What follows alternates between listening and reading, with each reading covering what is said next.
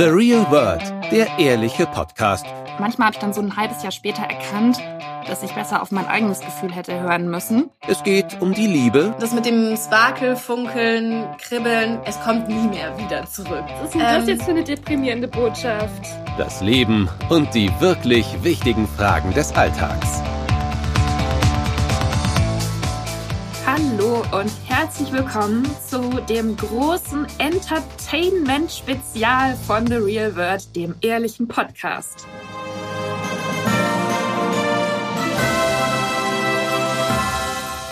Hallo auch von mir und ja, zu dieser ganz besonderen Folge, mit der wir ein bisschen das Jahresende einleiten wollen und euch mit euch zurückblicken wollen auf das, was in den, im Internet, in den Streamingdiensten, auf Instagram passiert ist dieses Jahr, aber auch ganz wichtig, euch Input, Inspiration geben wollen für die kommenden Tage, wo man vielleicht noch mehr guckt, scrollt, anhört, lesen möchte. Da haben wir Tipps für euch abseits vom Mainstream, aber trotzdem sehr Naja, aber auch schon innerhalb des Mainstreams, auch Mainstream. muss man auch sagen. Also wir haben uns ein bisschen auf das Thema, ich sag mal, leichte Unterhaltung im besten Sinne beschränkt. Ähm, es gibt natürlich eine Million Serien und Bücher, die ihr lesen solltet und könnt, aber wir haben jetzt mal so ein bisschen eine Aufstellung gemacht von den Serien und popkulturellen Produkten, Erzeugnissen, die uns dieses Jahr beschäftigt haben, die uns gerade noch beschäftigen, die wir gerne gucken und haben uns gedacht, da können wir noch mal ein bisschen einen Überblick geben und mit euch zusammen dieses Jahr, wie Nicola schon gerade gesagt hat, ähm, zu Ende bringen, weil ich finde auch einfach dieses Jahr, ich habe so viele Serien geguckt, wie glaube ich noch nie in meinem Leben. Wie geht's dir? Eigentlich nicht. Ich bin auch immer ganz überrascht, wenn wir auch so in der Redaktionskonferenz oder so sprechen, wie schnell ihr alle immer seid und wie viel ihr immer schafft zu gucken und wie schnell du zum Beispiel auch äh, Damen Gambit und sowas zu Ende geguckt hast. Ich bin da immer ganz schön hinterher und muss immer versuchen aufzuholen. Aber das haben wir ja schon mal äh, festgestellt, dass ich die Serien immer so ganz schnell durchsuchte und mich null beschränken kann und dass du ja immer nur so eine Folge guckst am Tag. Dann dauert es natürlich länger, bis man fertig ist. Vielleicht guckst du auch dann guckst du schon verschiedene Sachen am Tag. Also du guckst dann zum Beispiel eine Folge Bachelorette und eine Folge Damen Gambit und zwischendurch ja, also bei mir ist es auch alles auch. sehr genau.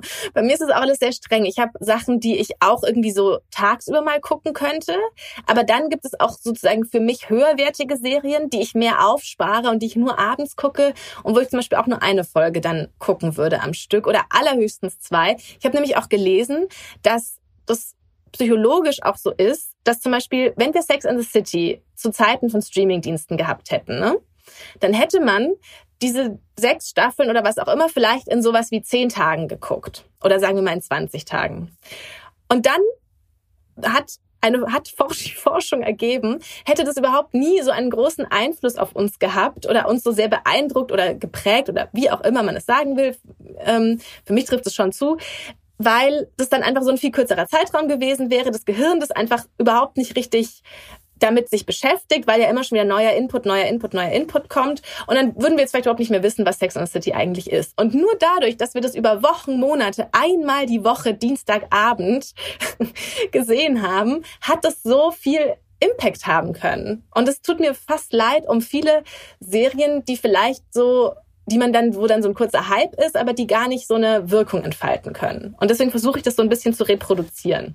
Das analoge ja, das Fernsehen. Ist sicherlich eine gute Methode, mit der ich persönlich gar nichts anfangen kann, weil ich es einfach so bequem finde und so schön, wenn ich abends weiß, ich muss jetzt einfach nur auf nächste Folge drücken und dann geht es weiter. Und deswegen liebe ich es auch, wenn von den Serien einfach dann alles schon da ist und ähm, bei Netflix oder wo auch immer und ich dann weiß, ich habe jetzt so einen großen Marathon vor mir. Wobei ich sagen muss, das einzige, die einzige Einschränkung, manchmal habe ich das dann ein bisschen, wenn man zu viel auf einmal guckt, dass es einem dann wirklich auch, auch nach einer Weile, man will schon wissen, wie es weitergeht, aber du fieberst nicht mehr in dem gleichen Maß mit. Also du bist so ein ganz klein bisschen abgelenkt. Dann merke ich, okay, jetzt schaue ich schon wieder öfter aufs Handy oder ich mache noch irgendwas nebenher. Ich gehe auch mal aus dem Zimmer und komme dann wieder zurück. Und da merke ich dann schon immer, okay, jetzt ist mal, jetzt sollte ich vielleicht mal was anderes gucken und dann wieder weitermachen, damit diese Spannung und dieses Gefühl, dieses Mitfühlen mit der Serie wieder zurückkommt.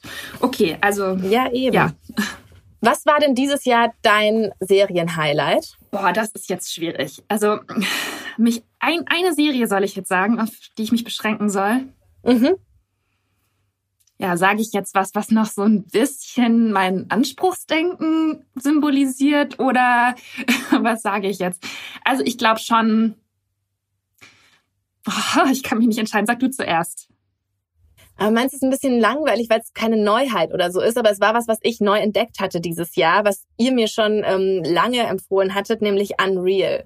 Also ich muss sagen, Unreal war, habe ich in diesem Jahr geschaut, alle vier Staffeln und das war für mich, da habe ich mich jeden Abend drauf gefreut, dass mein Freund, dass mein Mann ins Bett geht, dass ich irgendwie Ruhe habe und ich dann an Real geguckt habe. Und da konnte ich ja, und da konnte ich irgendwie so, das fand ich so faszinierend. Also zum Ende hin wurde es ein bisschen hat sich war es ein bisschen redundant und so, aber das fand ich so faszinierend, da bin ich so eingetaucht, weil es mich für, also für alle, die nicht wissen, was Unreal ist, das ist sozusagen eine ehemalige Bachelor-Producerin aus den USA, hat das, ähm, hat diese Serie entwickelt oder geschrieben.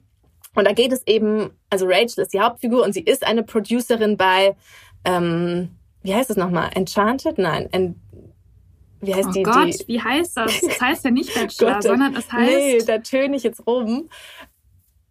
Ever, Everlasting. Everlasting, genau. Oh, genau, also Everlasting ist die Dating-Show, aber es ist praktisch das Bachelor-Bachelorette-Prinzip und ähm, man bekommt so vermeintliche Einblicke in diese, wie das produziert wird, was hinter den Kulissen passiert und begleitet diese bisschen ähm, auch psychisch labile Frau eben durch vier Staffeln und vier Staffeln auch, die sie sozusagen ähm, als Producerin betreut. Und das ist natürlich, wenn man sich für Reality TV interessiert, wenn man sich für diese Formate interessiert, es ist natürlich überspitzt, aber ich liebe es auch, wenn ich dann sozusagen parallel so eine Art Sekundärliteratur habe und dann in Podcasts nachhören kann, okay, was sagen jetzt wirkliche Bachelor-Teilnehmer über die Serie, wie viel davon ist wahr.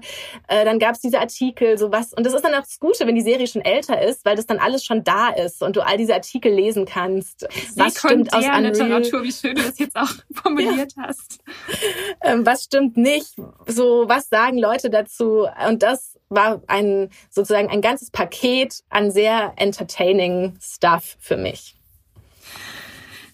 Okay, also ich würde sagen, mein Serienhighlight war tatsächlich The Queen's Gambit, das Damen Gambit, weil ähm, erstens ist es eine Miniserie, die in sich abgeschlossen ist, so dass ich auch sehr gut damit umgehen konnte, dass es jetzt zu Ende ist und man nicht wie bei vielen anderen Serien in diesem Jahr jetzt wahrscheinlich bis, weiß ich nicht, 2025 oder so warten muss, bis Corona vorbei ist und die Dreharbeiten wieder fortgeführt werden. Also das fand ich gut. Und was mir am besten daran gefallen hat, ah, die Hauptdarstellerin ähm, Anya Taylor Joy heißt sie. Und dass es so ein Thema war, mit dem man überhaupt nicht gerechnet hat. Also Schach, Schachkarrieren, Schachturniere, hättest du gedacht, dass dieses Thema sich für eine Netflix-Serie eignet? Ich nicht. Und das fand ich so faszinierend daran, was man daraus machen kann, was man auch aus dieser Buchvorlage machen kann. Und ähm, die ist aus den 80ern oder so, die Buchvorlage, und war auch jetzt keine so ein Riesenhit ähm, hierzulande. Also ich glaube, es wurde auch gar nicht auf Deutsch übersetzt.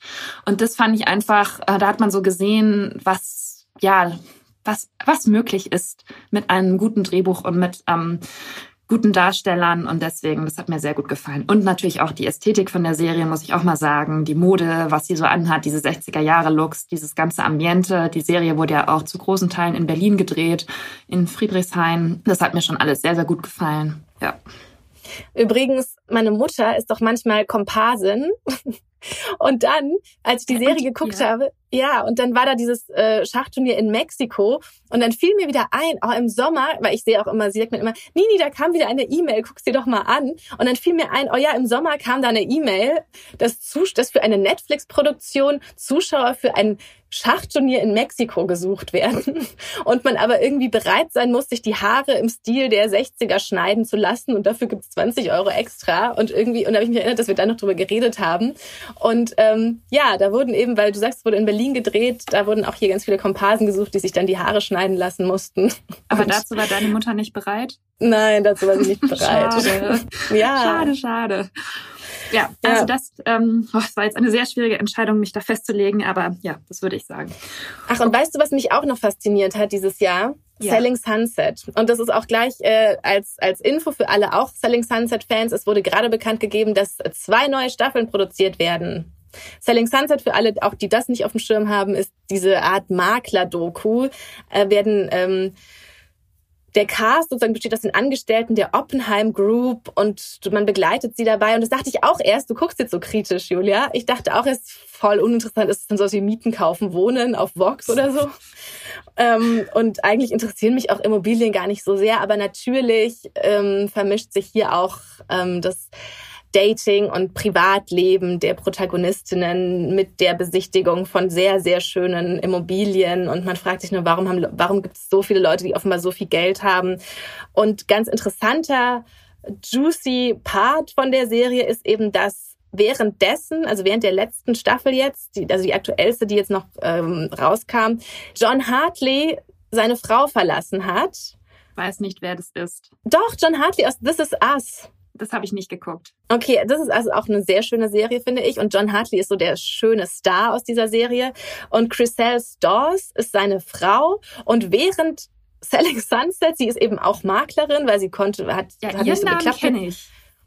Okay, und ähm, eigentlich ist er der größere Star, aber genau, und dann hat er sie verlassen und es fand alles in, während der Dreharbeiten statt. Und das war natürlich sehr, sehr spannend und interessant.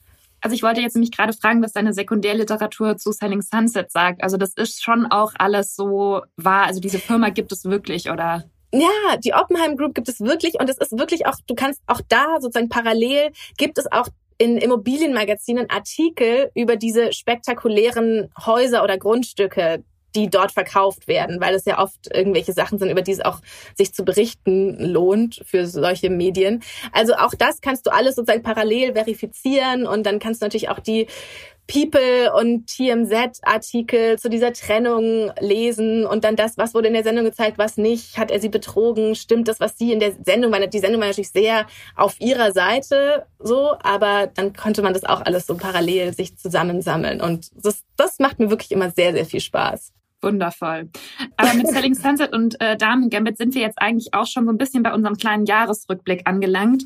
Wir ja. haben mal überlegt, welche Serien dieses Jahr eigentlich für die meisten Reaktionen so im Internet gesorgt haben, beziehungsweise die wirklich so ja, so popkulturelle Highlights waren, dass irgendwie jeder wusste, was es ist. Und da gab es schon einiges. Also wir haben ja im, ich glaube, April, ziemlich zu Anfang von Corona, eine große Fernsehspezialfolge mit dem Podcast schon mal aufgenommen. Folge Nummer 116 war das.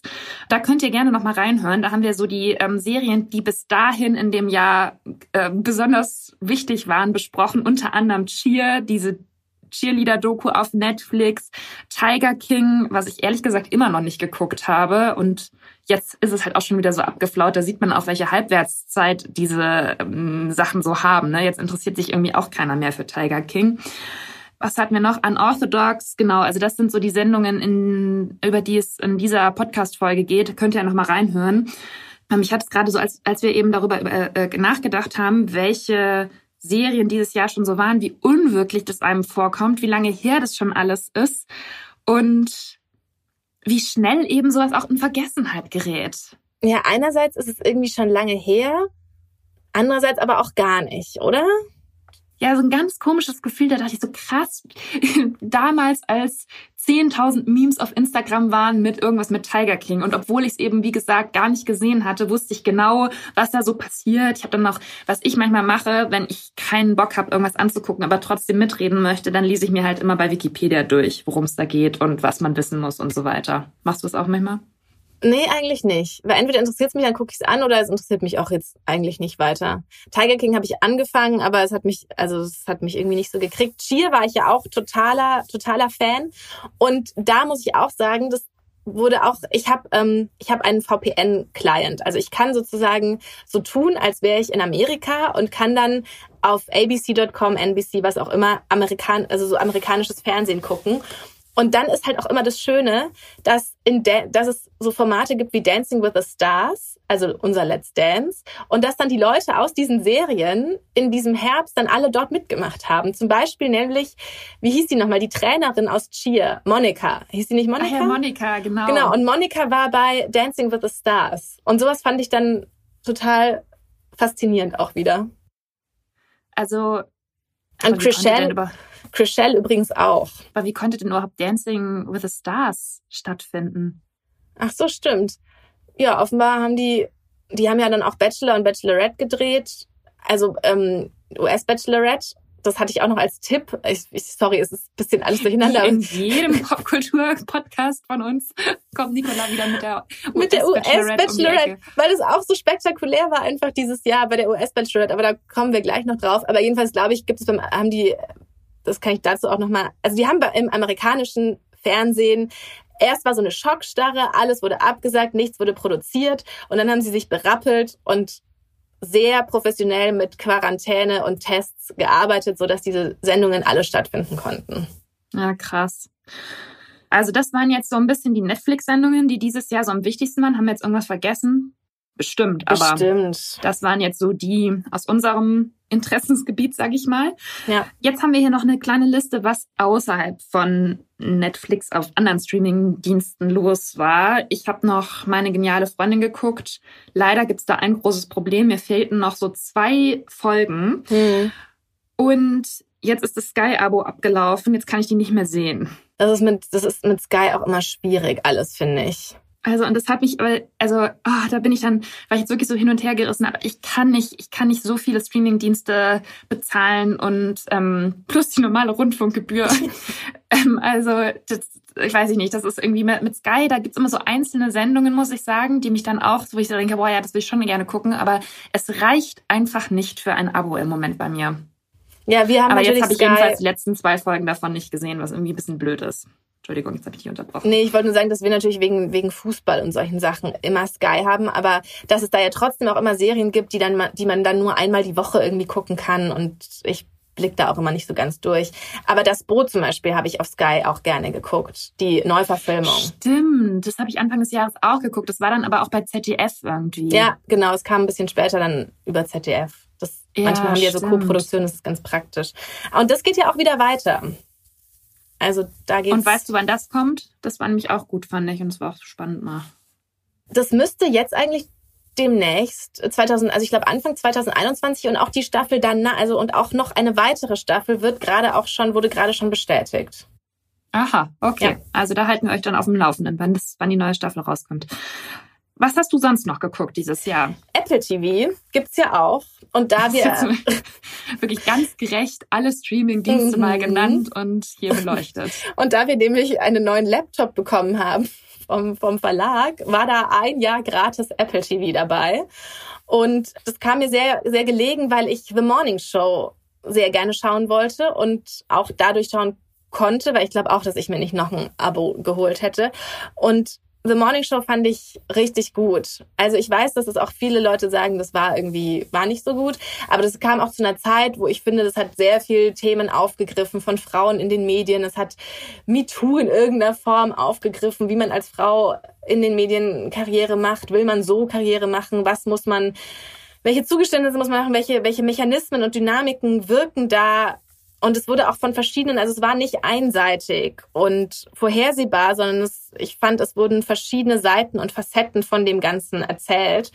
Und gleichzeitig haben sie eben so gut, finde ich, einfach getroffen, wie dieses Frühstücksfernsehen in Amerika funktioniert. Und es war immer nur so ein Ticken übergespielt, aber eigentlich war es einfach genau, wie es ist, wenn du dieses Frühstücksfernsehen guckst. Und das hat mir sehr viel Spaß gemacht, das das anzugucken. Und das war auch so eine Serie, die für mich immer so war, dass ich es aufgehoben habe und dann abends eine Folge und dann habe ich noch welche und ja, also das kann das ich. Das ist mit Jennifer Aniston und Reese Witherspoon, oder? Genau.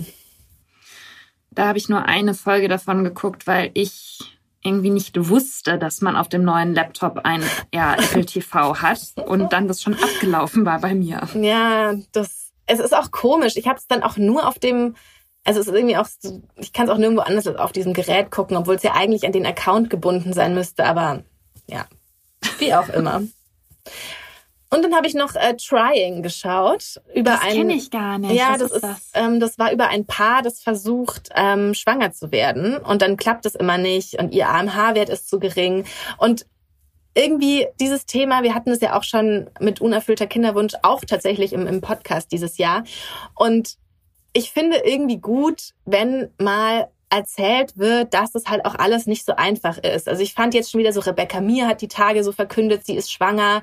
Da ist aber jetzt schon... Das wollte ich dir auch noch schicken. Genau, man sieht es schon total, es scheint schon alle, die kritische Phase, Dings, alles ist halt vorbei. Also man kriegt es ja meistens immer erst mit, wenn alles vorbei ist, wenn alles gut ist sozusagen in höchster Wahrscheinlichkeit und gar nicht diese Phasen vorher. So manchmal erzählen dann Frauen im Nachhinein, ja, es war ja gar nicht so einfach, aber eigentlich will da keiner drüber reden und ich finde, und oder auch in Serien. Ich habe dann kürzlich aus Versehen so einen komischen alten Jennifer Lopez-Film gesehen, wo sie eine Insemination bekommt. Dann klappt es natürlich im ersten Versuch und du machst einen Test, dann musst du dich einmal übergeben.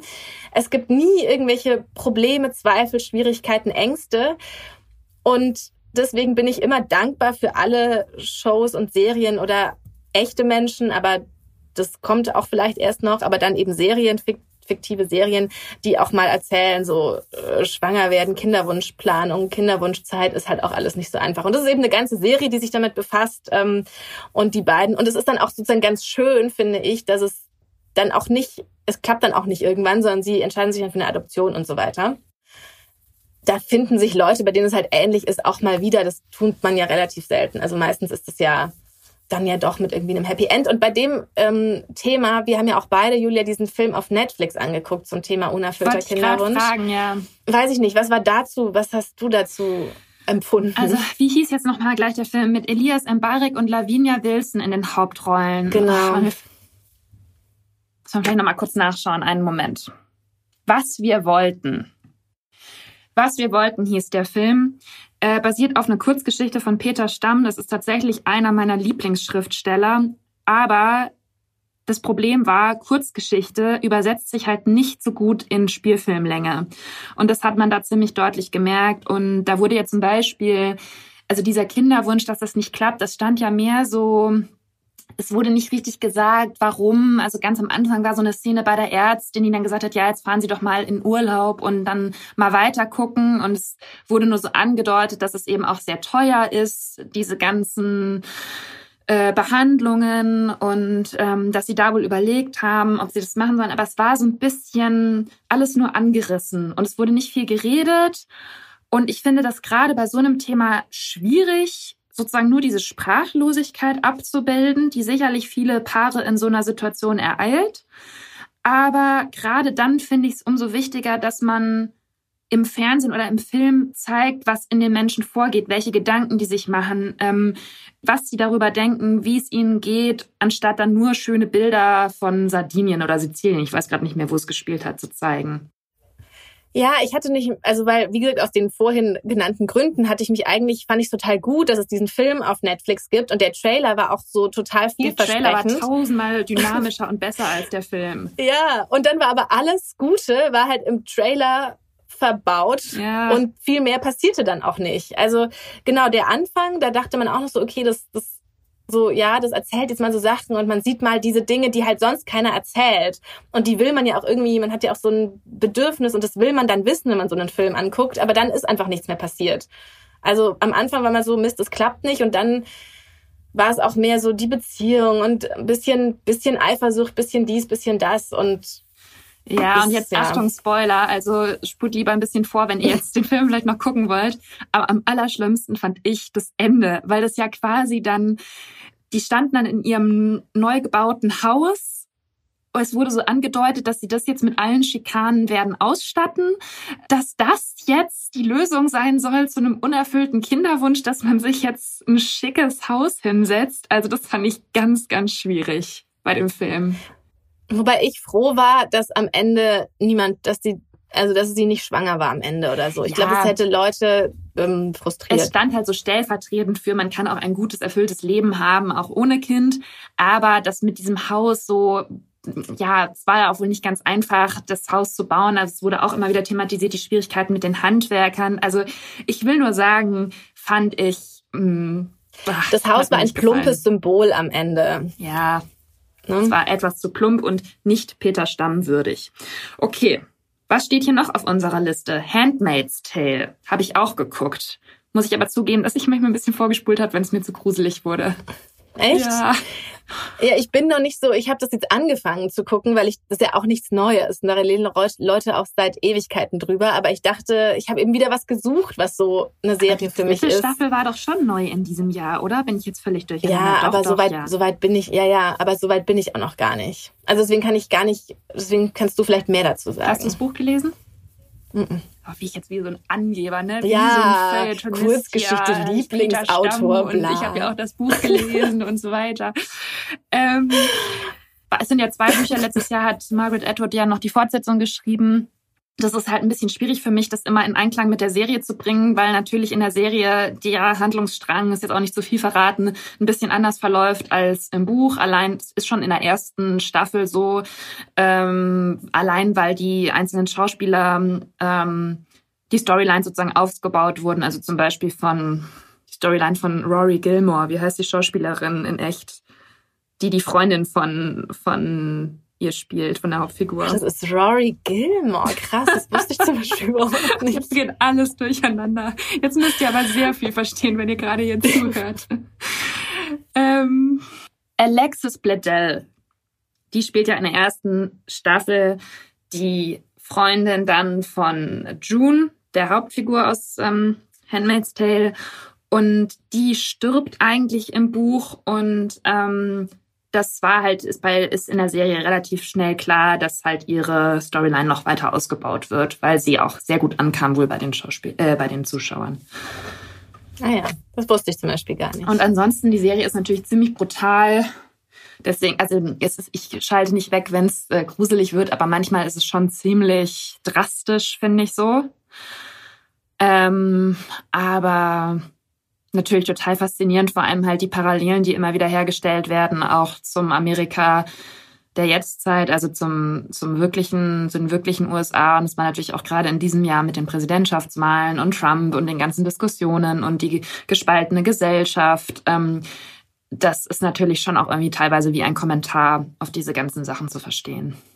Also es ist ja in Handmaid's Tale so, dass eben quasi aus unserer Realität heraus sich eine Parallelgesellschaft, ein neuer Staat entwickelt und ähm, die Menschen in der Serie und im Buch gar nicht fassen können, wie sowas möglich ist, wie sowas passieren kann. Und es führt einem eben vor Augen, dass alles, was wir so als gesichert wahrnehmen, unsere Freiheit, dass es eben nicht so ist. Und ja, wenn man sich so anguckt, die ganze Diskussion rund ums Thema Abtreibungsgesetze in verschiedenen Ländern, dann sieht man eben, dass wir gar nicht so unendlich weit weg von diesem dystopischen Handmaid's Tale sind. Und das ist halt, glaube ich, auch das, was viele daran fasziniert und beschäftigt, dass man eben immer so ein bisschen denkt, ach du lieber Gott, lass es nicht so weit kommen irgendwo, ne?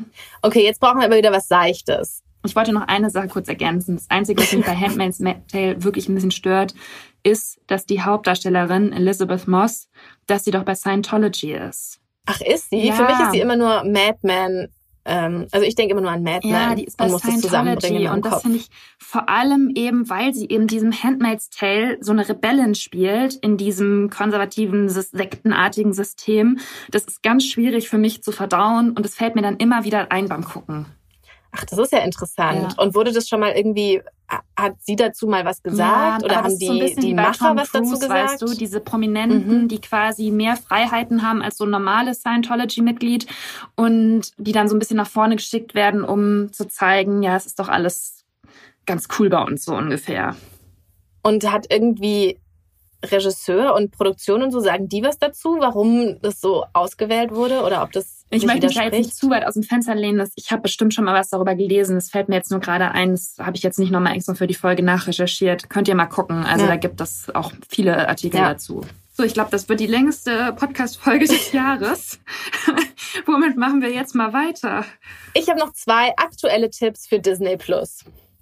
Und das kann ich auch relativ kurz halten. Ich glaube, dass das sehr schön, eine sehr schöne Unterhaltung für die Weihnachtstage sein kann. Und zwar zum einen Godmothered.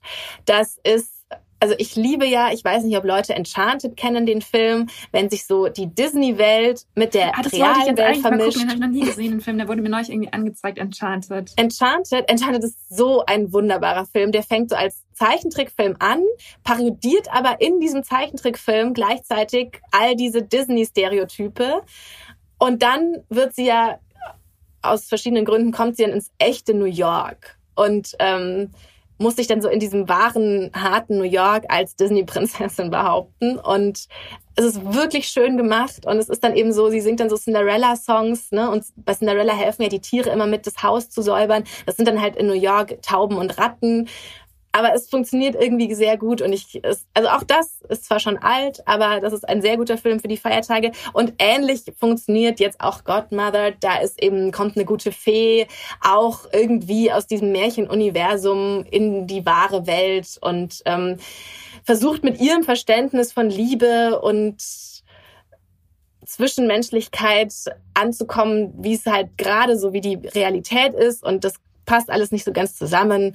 Und ähm, sie, sie ist dann sozusagen die gute Fee von eben einer, einer echten jungen Frau, die Single ist und so weiter. Und ähm, das ist auch wirklich sehr, also es ist ein ähnliches Prinzip, aber einfach ein sehr schöner Märchenfilm für für die Feiertage.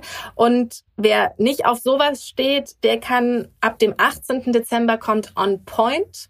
Und das ist eine große Doku auf Disney Plus über junge Amerikanerinnen, die in, entweder ins New York City Ballet wollen oder ins Ameri in die American Ballet Company.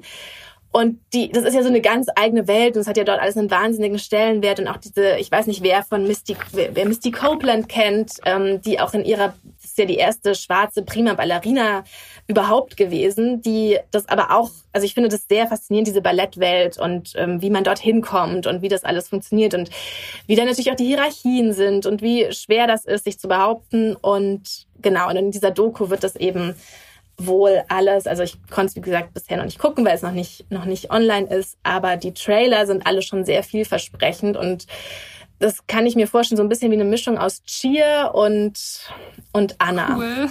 Hört sich sehr gut an. Aber ich habe kein Disney ja, Plus. Was jetzt? ja. Das kannst du jetzt statt Sky. Kann man Disney Plus neu. für so einen Monat oder so abschließen? Ja. Okay. Kann man. Ja. Ja, ich habe ja auch so eine ganz komische Faszination für Ballett. Aber ich, ich glaube, es haben viele Frauen, oder? Auch wenn es so ein totales Klischee ist. Aber Hast du denn früher auch Anna geguckt? Ja, und das hat mir meine Oma immer auf Videokassette aufgenommen. Hm. Und ich war ja auch selber im Ballett, natürlich. Ähm, und ja, fand das alles ganz toll. Irgendwo habe ich ja, schon da noch so ein Tutu rumfliegen.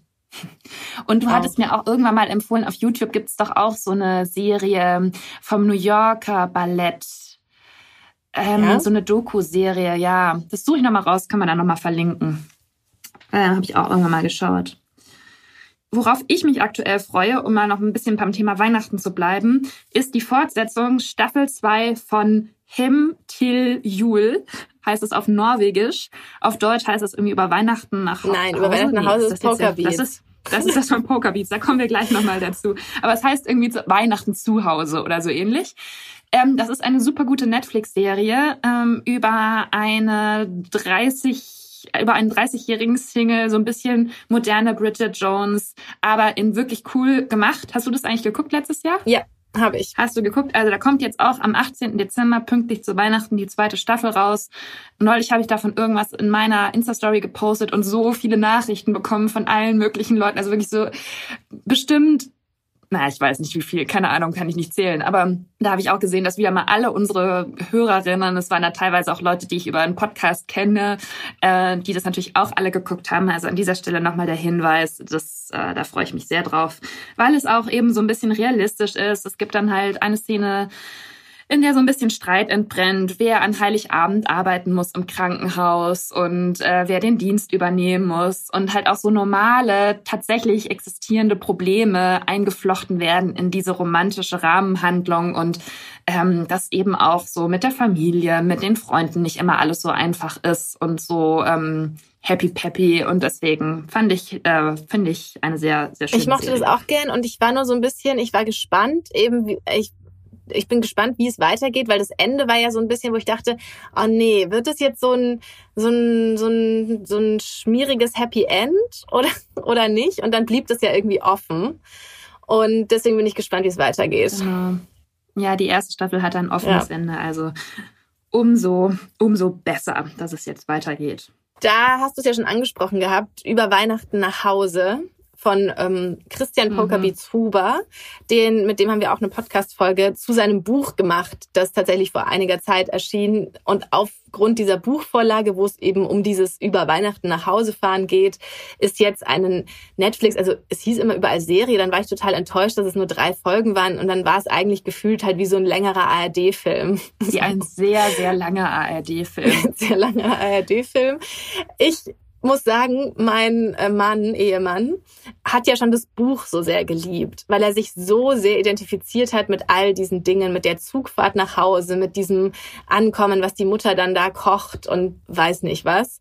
Für mich ist das ja immer ein bisschen, also ihr wisst ja so, ich habe das ja alles, habe ja nicht so nach Hause aufs Land fahren und bin ja mit meiner Mutter. Und für mich ist das immer so, ich kann das so von außen angucken. Und jetzt habe ich eben mit Tim die die Serie, kurze Serie geguckt.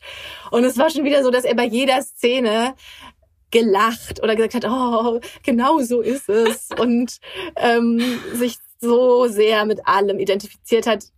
Ich habe tatsächlich das, ich fand ganz faszinierend so die Details wirklich. Also es war wieder das äh, Rosenthal-Geschirr, was auch wirklich meine Großeltern haben.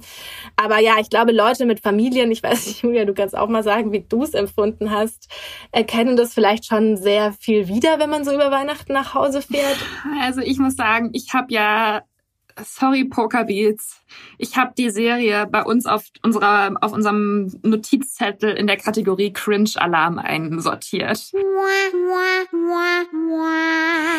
Weil ich fand die erste Folge noch ganz gut, die war so ganz nett. Da hatte ich auch so ein bisschen dieses Gefühl von, ja, kennt man. Ich fand auch zum Beispiel das Haus total gut ausgesucht. Ja, das genau. ist so eine 80er Jahre Architektur, wo halt so klar war. Ne? Also dieses ganze Setting, das fand ich schon auch ganz witzig gemacht. Und aber ansonsten, ich verstehe nicht, warum muss man alles wieder so überdramatisieren und so unrealistisch. Also wirklich gegen Ende hin, es wurde immer bescheuerter und die einfach unnötig, weil die Leute sind, wie du schon sagst, auch von deinem Mann, ähm, die, also der Erfolg von dem Buch äh, liegt ja, glaube ich, darin, dass die Leute diese Situationen kennen, diese ja immer wiederkehrenden Abläufe an Weihnachten, man ist noch ein bisschen Liebesdrama dabei, braucht man halt auch, okay. Aber das reicht doch schon, um sich irgendwie wohlzufühlen und so einen schönen Fernsehabend zu machen. Warum müssen dann wieder noch irgendwelche großen, dramatischen, öffentlichen Szenen in diesem Ort stattfinden, wo natürlich dann alles den Bach runtergeht. Ich will jetzt nicht zu viel verraten, aber das fand ich so aufgesetzt und so unnötig, dass ich mich richtig darüber geärgert habe. Ja, das war, ich glaube auch, dass es das gar nicht gebraucht hätte, weil es waren echt schon so, dann hatte ich immer so, oh, das Auto hatte Papa auch früher. Oder irgend so ein, so ein Mercedes, ne, so ein Kombi, was ja. glaube ich wirklich auch ganz gut ausgewählt war. Oder dann auch, dass der Vater immer den gleichen Witz macht, so die Mutter kocht so viel, dass man damit den ganzen die ganze Eifel satt kriegt oder so, halt so schlechte Witze, die vielleicht immer so gemacht werden. Und solche Details waren halt richtig nett und ja, und der Rest war halt over the top und hat es auch ein bisschen zu sehr über, überdeckt dann alles, ne? Ich fand halt, ich habe es ja auch mit meinem Freund tatsächlich geguckt aber ähm, es wurde, also wenn ich jetzt einfach nur so gesagt hätte, äh, Jonas, ähm, es kommt hier auf Netflix eine Weihnachtsserie, die soll lustig sein, ich möchte die gerne angucken, hätte er wahrscheinlich erstmal so gesagt, oh, schon wieder du mit deinen Christmas-Movies, warum, was soll das? Ich möchte lieber John Wick gucken, äh, den brutalen Computerspiel-Thriller mit Keanu Reeves. Ähm, ich hatte aber den Eindruck, weil er halt auch immer den po äh, Podcast von Poker Beats hört und es sozusagen ihm dieser Name Poker Beats aus der Männerhumor Humorwelt so bekannt war, dass er sich deswegen bereit erklärt hat, diese Serie mit mir anzugucken und auch deswegen wir das bis zum Ende geguckt haben, obwohl es in Staffel, äh, in Folge zwei man schon so gemerkt hat, oh, eigentlich kann man nicht mehr, so ein bisschen. Ähm, und das fand ich wieder total interessant, weil es wieder mal meine Theorie bestätigt hat, dass Männer halt nur Männer lustig finden und deren Witze lustig finden es ist sehr verallgemeinert, diese These, aber da ist halt schon auch ein bisschen was Wahres dran. Also Tim hat zu mir gesagt, dass wir das jetzt jedes Jahr vor Weihnachten angucken. Dein Ernst? Dass das jetzt eine Tradition wird, so wie der kleine Lord. Okay, viel Spaß damit und mit Luke Mockridge, der einfach auch kein guter Schauspieler ist. Aber ja, ich finde, jetzt haben wir zu dieser Serie genug gesagt. Ähm, Fazit, kauft euch lieber das Buch. Ja, also kann man schon mal machen, aber erwartet auch nicht zu viel. Ansonsten habe ich mir unter Cringe-Alarm, denn das ist eigentlich meine Lieblingskategorie, wenn wir da jetzt schon angelangt sind, habe ich mir noch aufgeschrieben, dieses Jahr, nochmal um auf unseren Jahresrückblick zurückzukommen, Berlin, Berlin, der Film, habe ich auch einen Artikel damals äh, zugeschrieben, kann ich euch nochmal in den Show Notes verlinken. Oh, ich glaube, viele haben sich darauf gefreut, zu sehen, was aus Lolle geworden ist, wird, wie sie, was sie aus ihrem Leben gemacht hat und waren dann wie ich einfach nur enttäuscht, dass auch da wieder diese überdramatisierte Keule geschwungen wurde und ähm, einfach der Film nichts mehr mit Realität zu tun hatte. Dazu kann ich leider gar nichts sagen, weil ich weder die Serie noch den Film noch irgendwas jemals gesehen habe. Ja, also das war die Enttäuschung des Jahres. Ähm, war halt auch so in diesem ganzen, es werden ja so viele Serien und Filme irgendwie fortgeführt im Moment, neu aufgelegt, es gibt Fortsetzungen.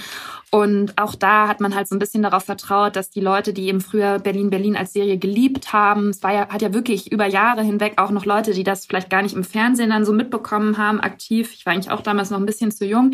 Ich habe mir das dann später irgendwie auf an so YouTube-Folgen, wo dann jede Folge in so drei YouTube-Videos unterteilt war, angeschaut und fand es halt ganz toll, als ich nach Berlin gezogen bin, das zu sehen. Und ich glaube, die Leute waren alle sehr enttäuscht von diesem komischen Wirrwarr, was uns da präsentiert wurde als Fortsetzung. Apropos Fortsetzung, wozu ja. ich ja was sagen kann. Ja, jetzt kommen wir zum Highlight der Folge. ist das ist die Fortsetzung ähm, von Verbotene Liebe. Verbotene Liebe Next Generation. love goes straight to your heart. Ja, was sagen wir dazu? Ähm, also auch dazu habe ich einen Artikel geschrieben. Und zwar habe ich Olli und seinen neuen Serienpartner interviewt. Kann ich euch auch nochmal verlinken. Ich muss ehrlich zugeben, dass ich bislang nur die allererste Folge geguckt habe. Es sind, glaube ich, zwei oder drei inzwischen draußen äh, weil ich kein TV Now Abo habe. Ich muss noch mal rausfinden, wie ich das jetzt mache. Okay, ich habe die Folge, ich wollte heute Folge 3 gucken. Es gibt und Folge 2 habe ich schon geguckt. Also es kam ja so, dass auf TV Now schon die Klassiker-Folgen, also die ganzen alten verbotene Liebe-Folgen einfach sind und die wohl sehr gut liefen. Und dann hat man sich zu diesem, ja, Fortsetzungsspin auf was auch immer entschieden und hat ja auch ein paar alte Darsteller, also das brauchte es, glaube ich, unbedingt, um den Reiz aufrechtzuerhalten. Ja, also das Ansgar ist dabei. angeguckt. Nee. Äh, Carla, Charlie, irgendwie auch wohl Clar also Clarissa, ähm, Olli sind, glaube ich, die wichtigsten, die jetzt auch, auch wieder dabei sind. Und ich bin so, die erste Folge fand ich gar nicht so schlecht. Also es ist natürlich, man darf es nur mit der Erwartung von so halt Soap-Qualität, auch von allem, also es ist halt ein bisschen hölzern und ne, aber so ist es halt, also habe ich mich fast wieder so wie früher gefühlt und auch die, die Kulisse, also das, ähm, das Schloss ist wieder da und das ist alles so das schon ganz cool. cool. Das ist wieder das, das Schloss wieder, ist. Ja, das wieder zu sehen es ist auch wieder so diese so eine so eine Dynastieartige Familie. Ähm, die sind aber nicht adlig und dann snobbt da Ansgar natürlich ab, was auch sehr schön ist. Jetzt in der zweiten Folge, also äh, wurde es schon wieder so ein bisschen wirklich, wie du sagst, Cringe-Alarm. Ich bin jetzt auf die dritte gespannt. Es muss natürlich schaffen, dass man nicht nur sozusagen Clarissa und Ansgar sehen will, sondern dass einen auch dann irgendwann diese Storyline mit den beiden neuen sozusagen verbotene Liebe Paar, mit dem neuen verbotene Liebe Paar, dass einem das gelingt, dass man bei denen mitfiebert. Und da bin ich ehrlich gesagt nicht so ganz sicher, ob das klappt. Also sowohl von Darstellerauswahl wie auch sozusagen der Geschichte von den beiden bin ich noch nicht so hooked. Ja, sie haben ja versucht, ähm, so diese Ursprungs allererste Szene so ein bisschen nachzustellen und damit das quasi wieder neu aufzugreifen. Also ich weiß nicht, 1996, glaube ich, ist Verboten Liebe gestartet und ähm, da treffen ja am Anfang Jan und Julia am Flughafen aufeinander und genau. stoßen so zusammen und dann there's love, ja.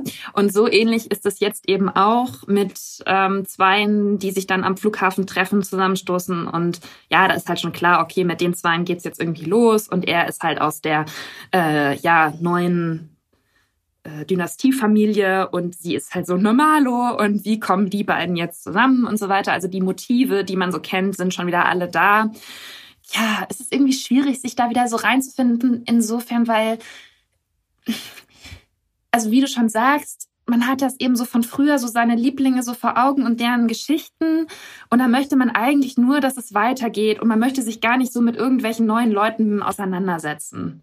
Und man hat ja auch vergessen, dass da ja auch, also ich habe ja die, die, die letzte Zeit das alte Verbotene Liebe gar nicht mehr geguckt, weil da waren ja eigentlich schon viel zu viel komische genau. neue Leute und lauter solche Storylines, die einen überhaupt nicht interessiert haben, weil das alles viel zu weit abseits führte von den Ursprungscharakteren. Und irgendwie hat man das so ein bisschen verdrängt, dass das ja auch mal dann noch alles war und denkt so an diese ganz alten, aufregenden Zeiten zurück. Und da hat man ja damals schon den Anschluss nicht mehr gefunden.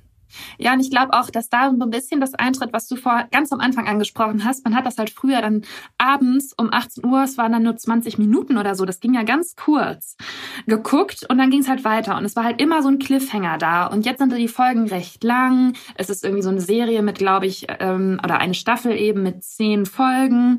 Das ist so ein ganz anderes ähm, Erlebnis, das zu gucken und das nimmt vielleicht der ganzen Sache auch so ein bisschen den Reiz, dass es eben nicht mehr dieser kleine Break so vom Alltag ist, wie das, glaube ich, früher, viele dann so gehabt haben, um 18 Uhr mal kurz in die äh, Adelswelt abtauchen und dann ist halt auch wieder gut so.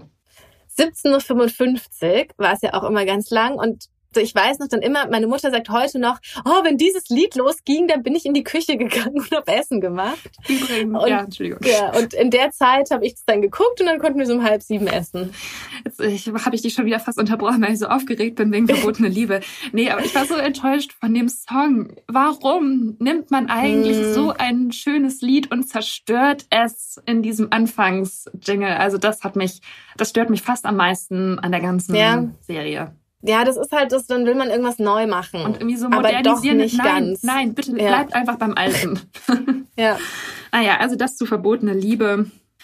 So, ich finde, wir haben jetzt eigentlich einen wunderschönen Bogen geschlagen zum letzten Punkt unserer Jahresrückblicksfolge, nämlich zur Kategorie Guilty Pleasures. Und Nicola, du hast mir da einen ganz besonderen Punkt notiert, über den du gerne sprechen möchtest. Ja, weil ich dachte so, vielleicht muss man auch über Musik reden, aber da bin ich ja so ein ganz schlechter Ansprechpartner, weil ich ja eigentlich keinen wirklich, also so keinen wie sagt man, aktuellen, modernen Musikgeschmack? naja, wie auch immer. ich kann nicht mal über Musik sprechen. Aber es, es gibt eben eine Sache, die auch mich begeistert hat. Und zwar ist seit kurzem sind die ganzen Casting-Show-Bands in komplette ihres, ihre kompletten Werke auf Spotify. Allen voran eben No Angels. Wie ging nochmal das Lied von No Angels? Ich hatte es vorhin eigentlich vorbereitet, weil ich es ansingen wollte, aber jetzt ist es mir gerade entfallen. Daylight, I wanna be daylight in your eyes. sunshine, only warmer. Siehst du, das kann sogar ich, sogar ich kann es komplett auswendig. Ich weiß die fünf Elemente, die jede von ihnen sein sollte und so schon weiter. Fan, oder? Ja, klar. Hm. Ja, krass irgendwie auch, oder? Das, hm. Es wird alles wieder ausgegraben. Selbst No Angels und auch die ganzen ja. anderen Bands, die man eigentlich gar nicht, also die natürlich Nicola und ich kennen, klar, weil ähm, haben wir immer früher geguckt beide und ähm, habe ich glaube ich auch schon mal erzählt, dass ich da ja eigentlich immer mitmachen wollte bei Popstars und aber dann sind ich kenne wirklich alles. Ich habe ich hab doch jetzt ich musste mein Auto verschrotten lassen und dann habe ich äh, Kassetten aus dem Kassettenrekorder die Kassette gefunden und dann war da Preluders. dann war da ähm, hatte ich aufgenommen sozusagen von der CD habe ich überspielt mhm. auf die Kassette Overground und Preluders. War wie krass allein der Name Preluders. Das wäre halt ja, heute was? nicht mehr möglich. Nein. ja, und das ist jetzt alles, da habe sogar ich dann mal ähm, längere Zeit Spotify laufen gehabt, um um, ja, und es ist wirklich irre. Ich kann diese ganzen Texte komplett auswendig, mit jedem Takt Pause und genau, und auch bei Broses und so. Ich habe das so viel gehört. Das ist wirklich, ähm, das ist sehr faszinierend für mich. Irgendwann habe ich auch mal gegoogelt, was aus den ganzen Leuten geworden ist. Also das finde ich zum Beispiel interessant. Da kann ich wirklich so Voll in Wikipedia abtauchen, weil ich mich immer frage, wenn man so 2005 in einer Fernsehshow mitgemacht hat, da gab es ja auch noch gar kein Social Media und so weiter. Also du konntest eigentlich keine Karriere abseits von diesem Pro7 Band Kosmos dir so richtig aufbauen. Es gab auch noch nicht so viele Reality-Shows. Ja, ich glaube, aus ganz ja. vielen ist einfach, also die haben jetzt wahrscheinlich wieder irgendwelche normalen Berufe. Also was ganz interessant ist, die No Angels haben jetzt auf Instagram einen, also die, das war dann ja so große Begeisterung über diese Playlists und über diese Songs auf Spotify, ähm, dass die dann gesagt haben, oh wow, wir werden hier dauernd vertaggt und so. Es muss jetzt mal ein, wieder eine, no, es gab noch nie einen No Angels Instagram-Account und wir machen jetzt No Angels Official. Also könnt ihr auch, gibt's jetzt seit ein paar Tagen. Und das Interessante ist halt, alle sind am Start und vertaggen sich und posten bis auf Vanessa. Also äh, Nadja, Lucy, äh, Jessica und Sandy sind so voll dabei.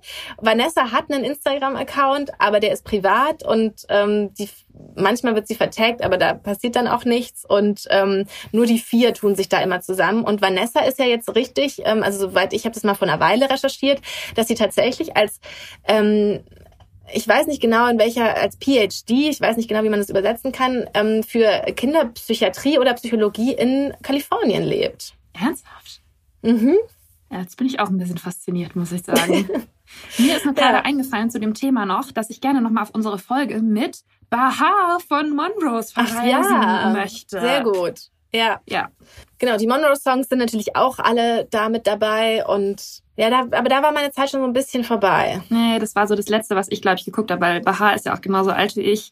Da war ich sehr neidisch, dass, dass andere in Monrose sein durften. Ich habe mir immer vorgestellt, wie ich dann in diesen Challenges, die dann Deadlift die Soest gemacht hat, weil wie ich da reagieren würde und was ich gut könnte und was ich nicht so gut könnte und so. Und es gibt, ich habe jetzt auch die Tage auf YouTube, es gibt da re relativ viele Videos. Ähm, das heißt dann sowas wie No Angels Casting Teil 1. Das sind wirklich so dreiviertelstündige Videos, wo man nochmal so, so zusammen, also nicht die Original Popstars Sendungen, aber einfach aus irgendwelchen Gründen so Zusammenschnitte von den Castings und so angucken kann.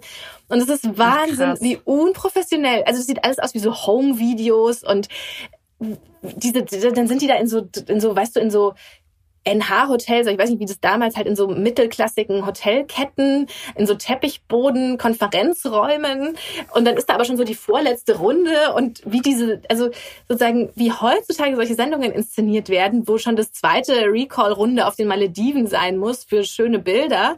Und wie, wie popelig das einfach damals aussah, aber man das überhaupt nicht bemerkt hat, weil man offenbar ganz andere Sehgewohnheiten hatte oder, ne, das ja noch so neu war und die das da einfach, das hat wahrscheinlich 500 Euro gekostet, da so einen Tag so ein hässliches Hotel zu mieten.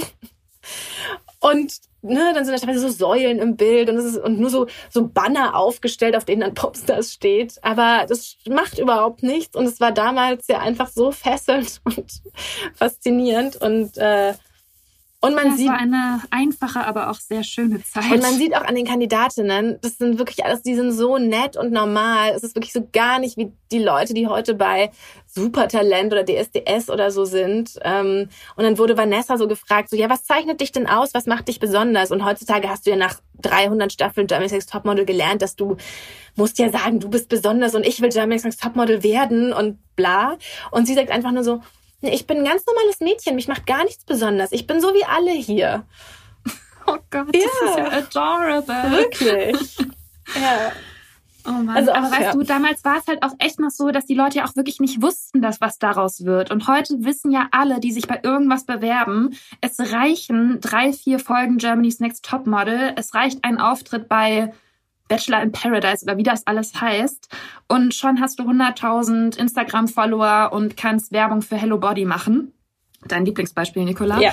Und das ist eben, da geht man ja mit einer ganz anderen, mit einem ganz anderen Kalkül ran, als früher, wo man so gedacht hat, oh, irgendwie nervt mich meine Ausbildung oder mein Studium, bewerbe ich mich doch mal bei Popstars. Sandy in bei Mr. und Lady Jeans. Weißt du das noch? Die war immer bei Mr. Die wurde ja, immer bei Mr. und Lady Jeans überrascht, wenn sie eine Runde weitermacht. Ach ja, ja. schön. Ja, also mit No Angels beschließen wir dann diese, diese Folge, ja, oder? Wir. Also es war jetzt irgendwie so ein bisschen ein wilder Ritt durch alle möglichen Formate und Serien. Aber irgendwie hat es auch voll Spaß gemacht, finde ich, das nochmal Revue passieren zu lassen, was man sich dieses Jahr alles ja. angezogen hat und angeschaut ja. hat. Und ich hoffe, es war für euch Inspiration genug dabei. Ich glaube, wir haben versucht, alle für alle Geschmäcker etwas anzubieten. Vielleicht nicht für alle Geschmäcker, aber ähm, nicht für, für, ganz für, alle. für Leute wie uns, die so sind wie wir, die zur The Real World Community gehören. Ich glaube, für euch ist auf jeden Fall das ein oder andere dabei. Und lasst uns auch gerne okay. wissen, falls wir irgendwas vergessen haben. Ähm, hier standen jetzt auch eigentlich noch mehr mehr Sachen auf dem Zettel, aber das reicht jetzt auch irgendwann mal mit unserem genau. Gequatsche. Schreibt uns gerne, was ihr dieses Jahr geguckt habt, was eure liebste Serie des Jahres war, was ihr uns vielleicht auch nochmal empfehlen wollt, vielleicht auch auf irgendeinem Streamingdienst, den wir jetzt noch vergessen haben, den wir gar nicht kennen, irgendwas ganz Unbekanntes, keine Ahnung, vielleicht irgendwelche YouTube-Fundstücke auch, da gibt's ja auch manchmal so Highlights. Ähm, also wir sind da immer sehr froh und dankbar für jede Empfehlung. Ihr könnt uns erreichen. Auf Instagram. Auf Instagram, at the Real Word Podcast. Ihr könnt unseren Podcast, das ist das Wichtigste, überall abonnieren, wo es Podcasts gibt. Auf Spotify, auf Apple Podcasts, auf dieser, auf allen anderen ähm, Podcast-Streaming-Services sind wir vertreten. Ähm, wir freuen uns, wenn ihr das macht und keine Folge mehr verpasst. Es ist ja auch immer so ein bisschen nervig, wenn man so überlegt, welchen Podcast soll ich wieder hören. Dann google ich mal so rum, dann schaue ich mal rum. Ist doch viel einfacher. Einfach abonnieren, dann habt ihr immer die neue Folge von The Real World auf eurem Handy oder ja, halt dem Gerät, wo ihr dann Podcasts hört. In diesem Sinne, bleibt uns treu.